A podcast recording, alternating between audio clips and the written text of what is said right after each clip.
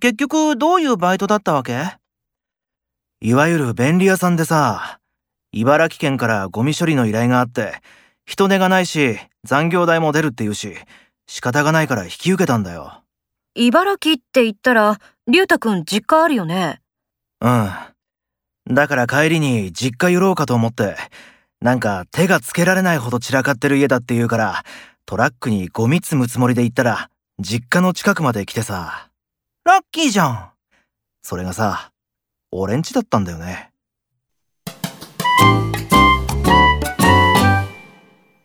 また点入れられちゃった。